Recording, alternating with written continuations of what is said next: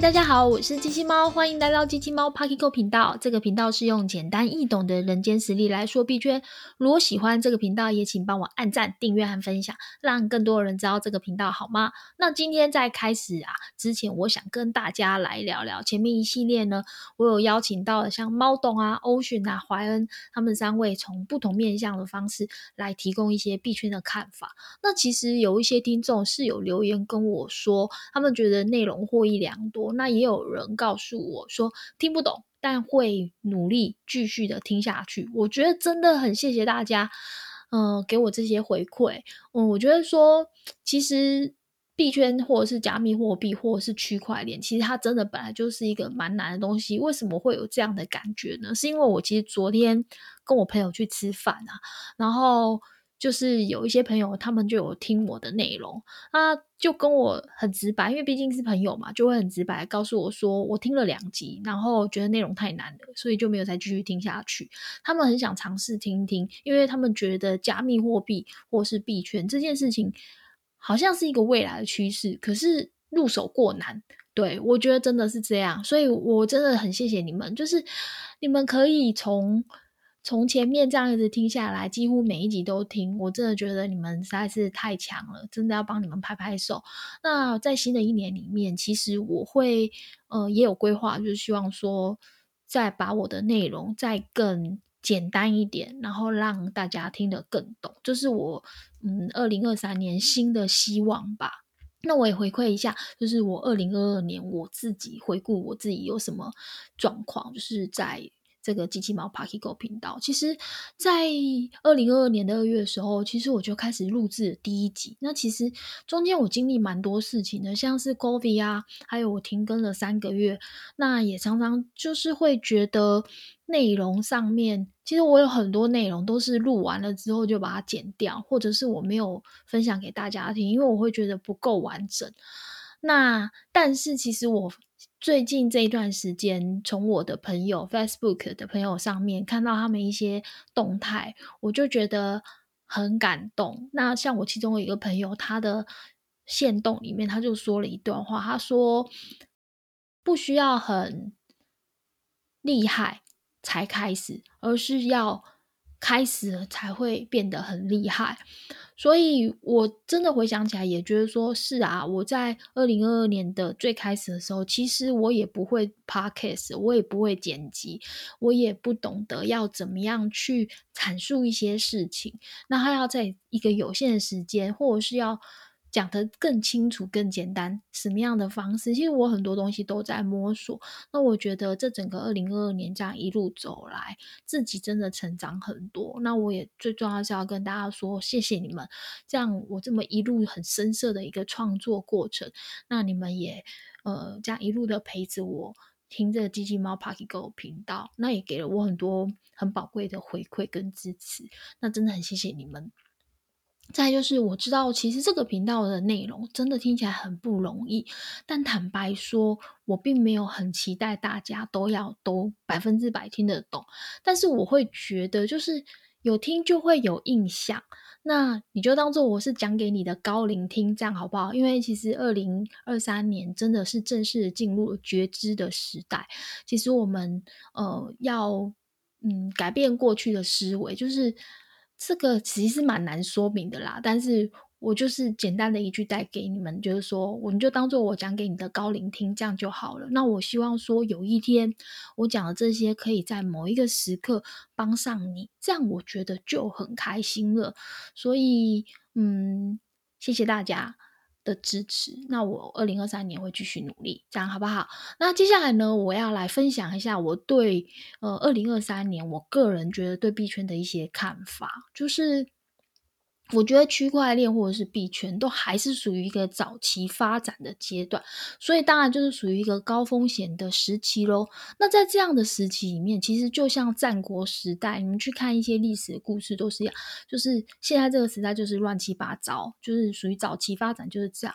那不论是有好事啊、坏事啊、好人啊、坏人啊，他们都会尝试着要进入这个早期发展的阶段，这个市场里面，因为他们也想要在里面呃闯闯看是。试看，所以发生什么事都不用太过意外，都是会发生，都属于正常发挥的。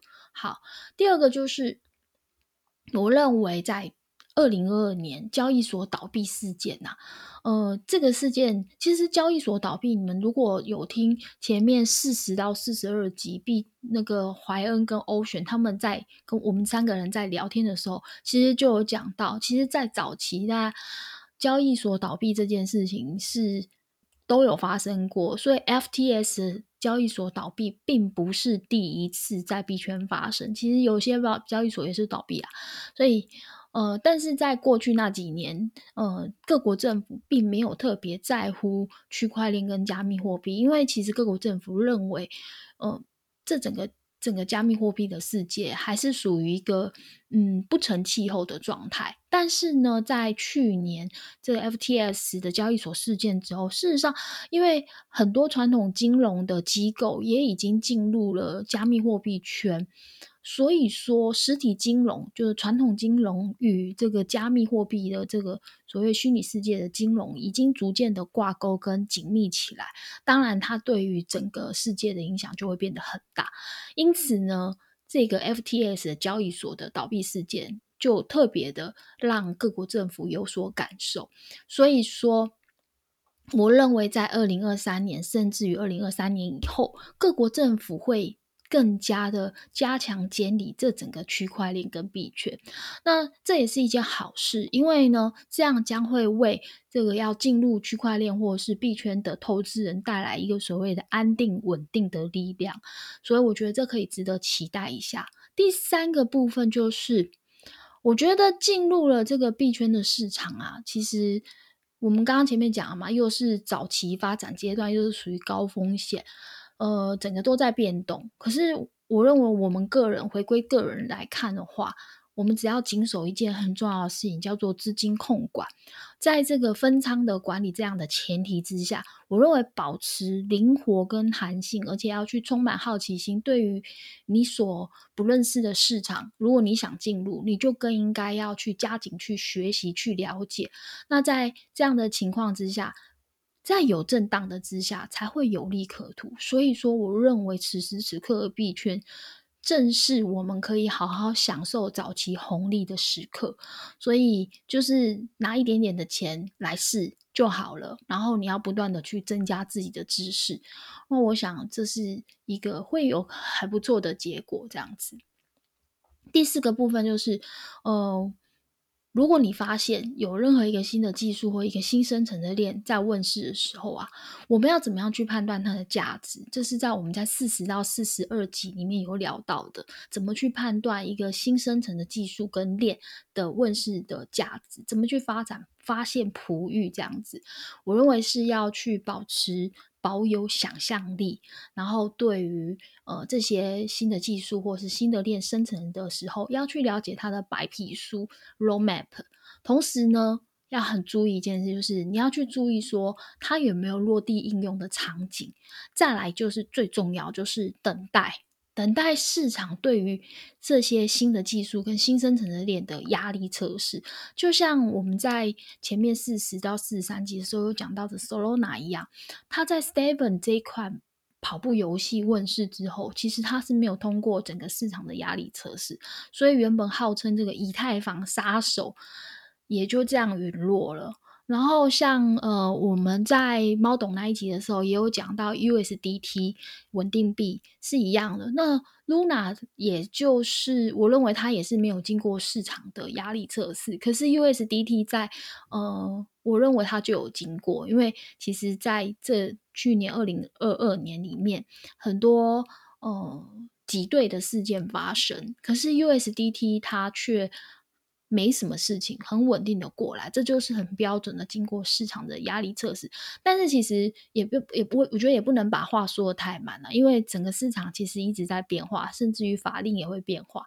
所以今天在的东西，可能明天就消失了；不曾出现过的东西，也可能怦然的这个横空出世，对不对？所以不论任何事情，我觉得在加密货币或是区块链，就是保持弹性。